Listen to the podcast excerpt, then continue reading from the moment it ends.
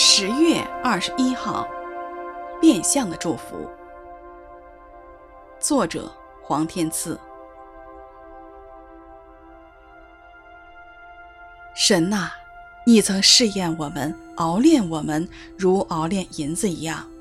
你使我们进入网罗，把重担放在我们身上。你使人坐车压我们的头，我们经过水火，你却使我们到丰富之地。诗篇的六十六篇十到十二节。苦难常是生命长进的催化剂，撒旦把罪恶和苦难带进世界，神却用苦难的世界作为圣化他儿女的工厂。有苦难才看见信心，有不义才显出公义。神要他的儿女经过火炼的试验，如熬炼银子进入网罗。被车压头，经历水火，只有一个目的，叫我们进入丰富之地。属灵的丰富，常要经过苦难才能得着。我们要在事情不顺的时候，看见神的计划，成为我们的信心与盼望。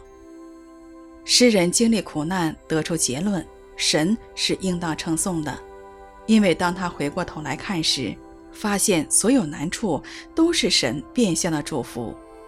神用法老拦阻以色列人离开埃及，又用红海堵死他们的去路，却借此刑罚埃及人，让以色列人经验神的作为，操练信心，进入更丰富之地。